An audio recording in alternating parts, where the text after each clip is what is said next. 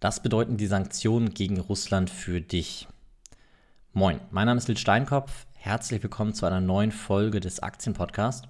Und in dieser Folge möchte ich darüber sprechen, was die Sanktionen der westlichen Welt gegen Russland eigentlich für unser aller Leben bedeuten. Und ich habe die Folge so aufgebaut, dass wir uns erstmal einen Überblick über die einzelnen Sanktionen verschaffen uns die einzelnen Sanktionen genauer ansehen und auch deren Auswirkungen ansehen, auch was das bedeutet für unser Leben, beziehungsweise natürlich auch für die Entwicklung an den Kapitalmärkten. Und ähm, dann möchte ich aber auf einen weiteren Punkt eingehen, der extrem wichtig ist bei der Betrachtung der Sanktionen gegen Russland, nämlich die Rolle Chinas.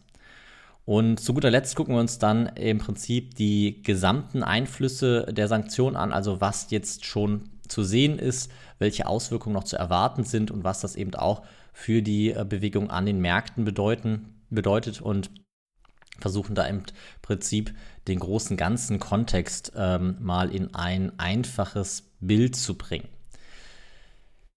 Beginnen wir mit den Sanktionen, die es gegen Russland überhaupt gibt. Also ganz grob im Überblick haben wir Sanktionen im Finanzsektor, wir haben Sanktionen im Energiesektor, im Verkehrssektor, im Technologiesektor, in den Medien und Sanktionen gegen einzelne Funktionäre.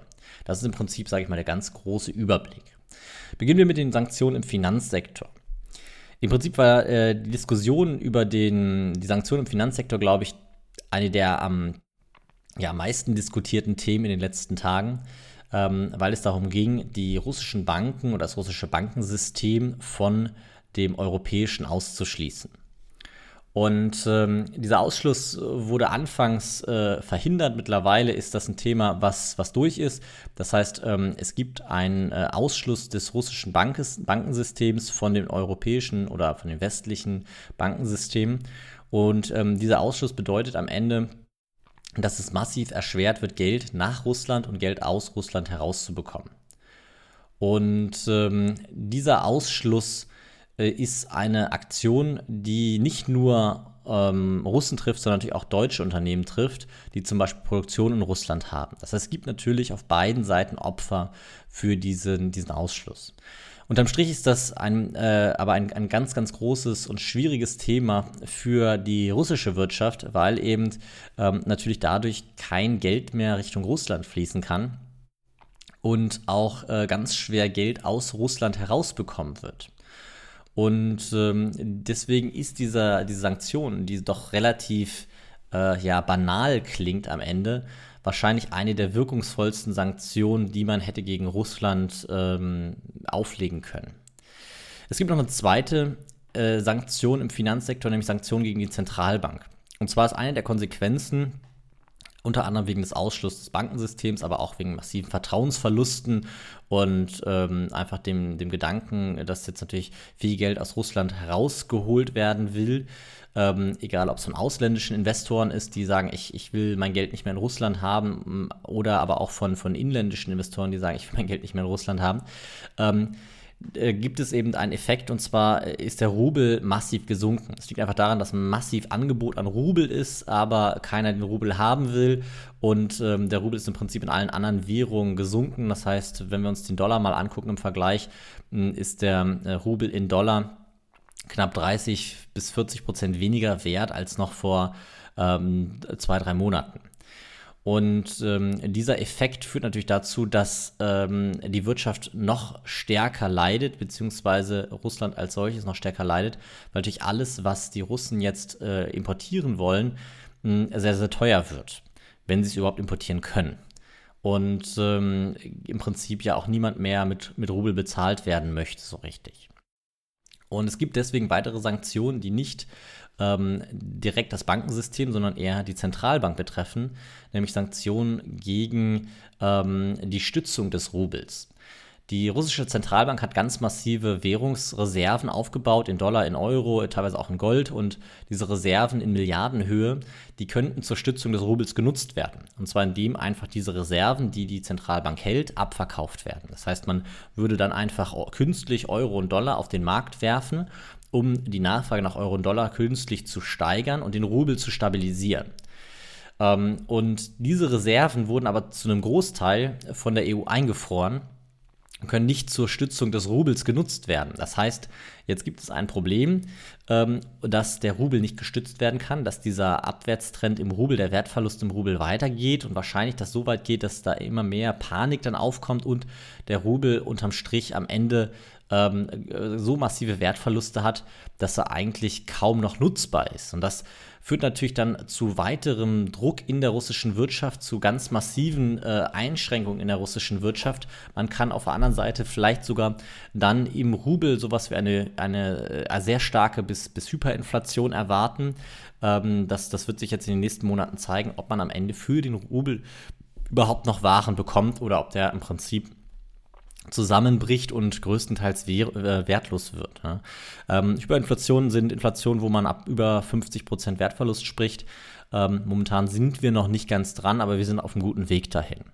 Und das sind natürlich massive Sanktionen gegen den Finanzsektor äh, in Russland und der beeinflusst sowas von gewaltig die Wirtschaft. Am Ende muss man sagen, leidet darunter mh, die gesamte russische äh, Bevölkerung. Ähm, jeder, ähm, der irgendwie ähm, versucht, seinen Lebensunterhalt zu verdienen, wird unter diesen Sanktionen ähm, im Finanzsektor leiden. Das sind wahrscheinlich die, die massivsten Sanktionen. Es gibt aber noch eine zweite Gruppe, nämlich die Sanktionen gegen den Energiesektor, die Russland auch sehr, sehr empfindlich treffen. Ähm, und dafür muss man ähm, sich das Ganze mal genau angucken. Und Russland spielt eine sehr wichtige Rolle bei dem als Energielieferant äh, innerhalb der EU. Und nicht nur das, auch ein Großteil der russischen Wirtschaft besteht aus äh, dem Energiesektor. Wenn wir uns den MSCI Russia angucken, dann können wir sehen, dass ähm, über 50 Prozent der russischen börsennotierten russischen Unternehmen ähm, im Energiesektor tätig sind und auch nicht unerheblichen Teil der russischen Wirtschaft quasi oder Wirtschaftsleistung ausmachen.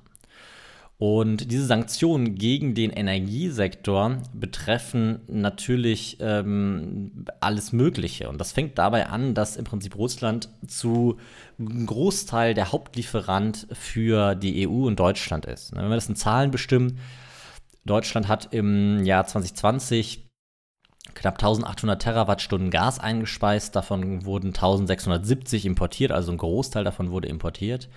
Und ähm, von diesen 1670 waren 1100 aus Russland. Das heißt, über 50 Prozent, 55 Prozent äh, kommen aus Russland.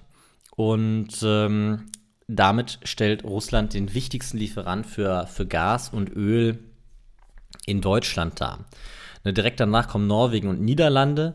Und ähm, was man eben auch nicht vergessen darf, ein nicht unerheblicher Teil des eingespeisten Gases hier in Deutschland wird weiter exportiert. Das heißt, es hängt nicht nur Deutschland da dran, sondern es hängen auch noch weitere europäische Länder da dran. Ähm, ganz zu schweigen von den Ländern, die, sage ich mal, ähm, noch näher an Russland liegen. Auch die bekommen ihr Gas und ihr Öl zum nicht unerheblichen Teil aus Russland. Und das macht ungefähr 20 Milliarden Euro pro Jahr an, die eben an Gas und Öl aus Russland importiert wird in Deutschland. Ähm, das ist natürlich nicht eine nicht unerhebliche Wirtschaftsleistung, auch die man da, ähm, die man da äh, jetzt äh, sanktioniert.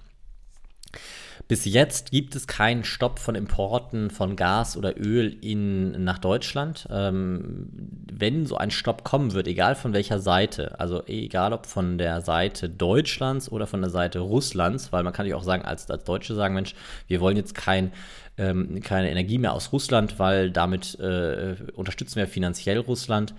Ähm, dann würde das aber ganz massive Auswirkungen auf die Industrie und die Verbraucher in Deutschland haben.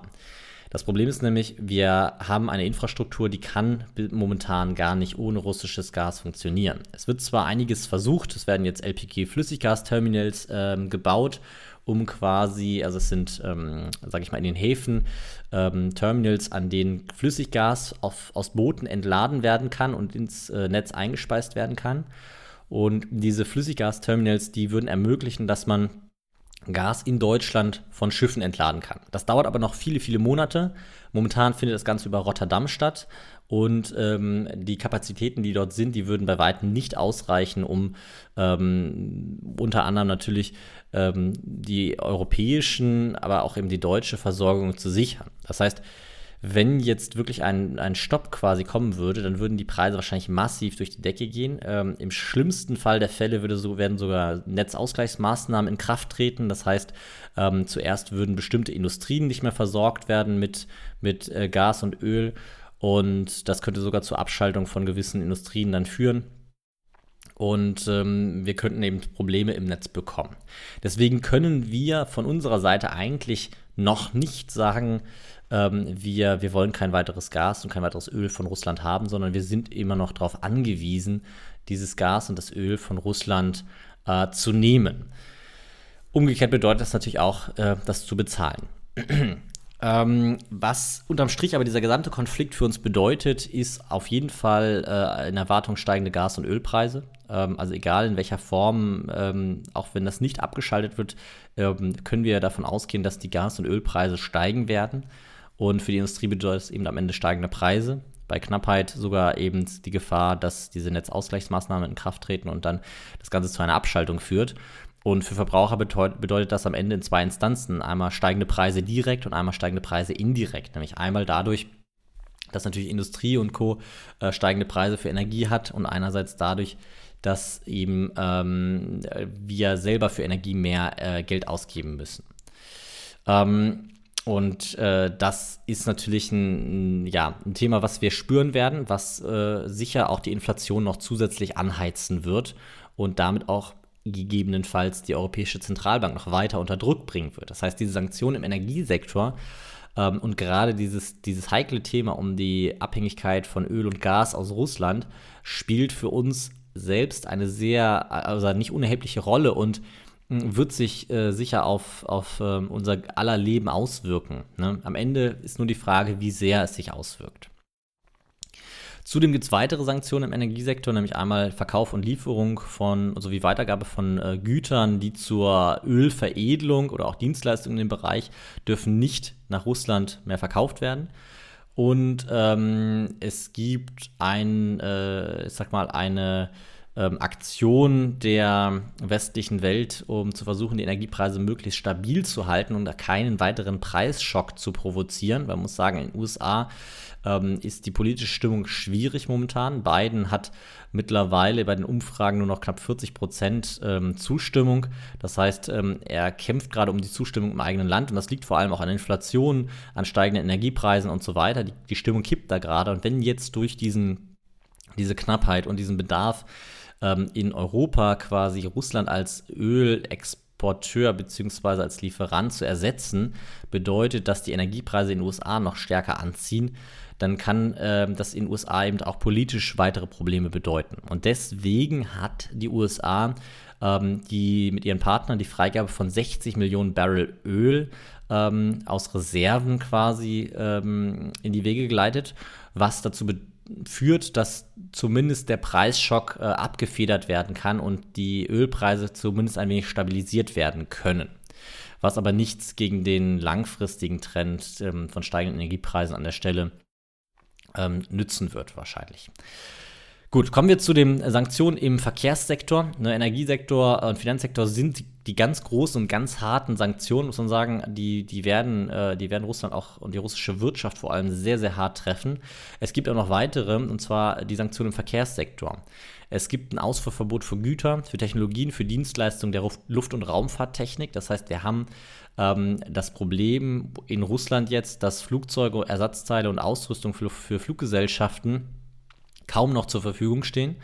Und äh, das beeinträchtigt massiv die Konnektivität in dem Land. Es ist ein sehr, sehr großes Land, wo viel geflogen werden muss und auch teilweise einfach gar nicht die Infrastruktur ähm, steht, dass man das anders machen kann und ca. 75 Prozent der Verkehrsflotte Russlands äh, sind von europäischen oder amerikanischen Herstellern.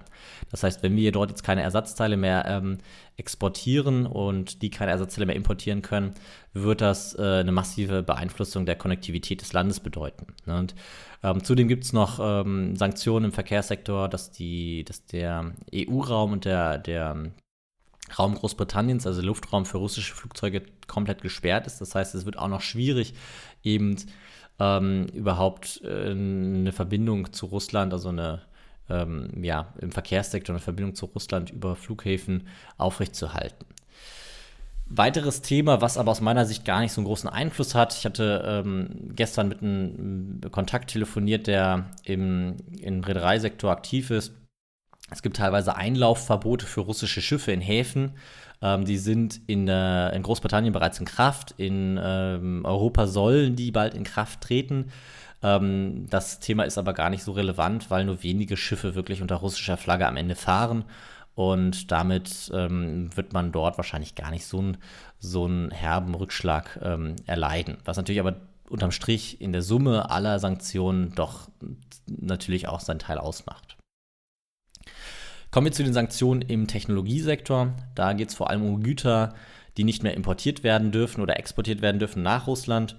Ähm, es geht um Güter des, äh, sagen wir mal, im Bereich der Mikroprozessoren und ähm, die dürfen nicht mehr aus der EU und aus westlichen Ländern nach Russland gebracht werden. Und ähm, die Ausrüstung für solche Produktionen von Mikroprozessoren ebenfalls. Und ähm, die USA verbieten dann auch noch den Export von weiteren Hightech-Produkten. Da gibt es eine lange Liste. Und jetzt ist halt an der Stelle ganz entscheidend, was China eben macht. Und da komme ich gleich nochmal zu, welche Rolle China in, dieser, in diesen Sanktionen spielt. Um, haken wir erstmal die, die letzten beiden Sanktionen ab. Es gibt dann noch die Sanktionen gegen Medien. Ähm, russische Medien wie, wie äh, Russia, Russia, Today und Sputnik wurden in Europa teilweise verboten. In Großbritannien werden diese Medien aus Gründen der Pressefreiheit noch weiter toleriert. Ähm, da versucht man irgendwie, ähm, ich sag mal, das, das Bild ähm, von, aus russischer Sicht und vielleicht auch Fehlinformationen irgendwie fernzuhalten. Da kann man jetzt denken darüber, was man will. Ich bin eigentlich eher pro Pressefreiheit, also dass man auch ähm, den Medien quasi die Möglichkeit gibt, zu, zu präsentieren. Ähm, aber ist natürlich auch logisch, dass, ähm, dass man als Politiker vielleicht mit einer, mit einer höheren ähm, Informationsdichte ähm, auf diese Medien guckt und sagt, das kann nicht sein, weil diese Medien einfach Falschinformationen ähm, publizieren. Das kann man halt sehr, sehr schwer einschätzen als, sage ich mal, normaler Bürger am Ende. Trotzdem erstmal diese Sanktion gibt es. Und ähm, dann ist äh, das Letzte, was ich glaube, was auch ganz massiv ähm, Einfluss nehmen wird, nämlich die Sanktionen gegen Funktionäre, Politiker, Geschäftsleute, Oligarchen, also gegen, sage ich mal, alle möglichen Einzelpersonen. Und ich glaube, die werden einen massiven Druck auf Putin und auf seine Regierung aufbauen, weil da im Prinzip eventuell gebündelt seine Unterstützer wegbrechen könnten. Weil hier werden die ähm, Oligarchen, sage ich mal, an ihren empfindlichsten Stellen getroffen. Es wird nämlich erwartet, dass in der EU sämtliche Vermögenswerte eingefroren werden. Das heißt, Wohnungen, Unternehmensbeteiligung, Konten, vielleicht sogar Schließfächer äh, Yachten, Privatjets äh, und alles sonstige, was man eben einfrieren kann. Herausforderung an der Stelle ist natürlich, dass es immer komplexe Unternehmensstrukturen und Briefkastenfirmen gibt und es sehr schwierig ist, sage ich mal, ähm, alle Vermögenswerte zu identifizieren. Aber dennoch ähm, ist das natürlich ein Thema, was äh, mit ein bisschen Zeit möglich ist und was die Leute natürlich sehr empfindlich trifft, weil ähm, man eben auch schon, schon sehen muss, dass natürlich viele der sehr vermögenden Russen Europa als äh, den Ort ähm, schätzen, in dem sie, ähm, in dem sie teilweise leben und, und zumindest viel Zeit verbringen. Kommen wir zu dem letzten Punkt, nämlich der Rolle Chinas bei den Sanktionen. Und das ist eine ganz erhebliche oder ganz wichtige Rolle. Erstmal ist es so, dass China an der Seite Russlands steht. Bis jetzt äh, gibt es immer wieder äh, Freundschaftsbekundungen. Vor einigen Wochen äh, wurde sogar gesagt, die Freundschaft zwischen China und Russland kennt keine Grenzen. Ähm, man muss aber sagen, dass bisher die ähm, Rolle Chinas eine, sage ich mal, verbale Unterstützung Russlands ist. Ähm, die Frage ist eben nach der Wirksamkeit der Sanktionen, nämlich hält sich quasi China daran, die, ähm, die Russen nur verbal zu unterstützen oder äh, hilft China Russland dabei, die Sanktionen zu umgehen? Und momentan, wie gesagt, vor allem verbale Unterstützung. Die Invasion Russlands wird äh, in der, also die Invasion Russlands in der Ukraine wird in China einfach nicht benannt. Ähm, die, die USA werden als Aggressor quasi beschuldigt. Äh, appelliert wird von allen, an, also von China an alle Seiten für eine friedliche Lösung. Ähm, und China spricht sich momentan gegen die Sanktionen der EU und USA aus.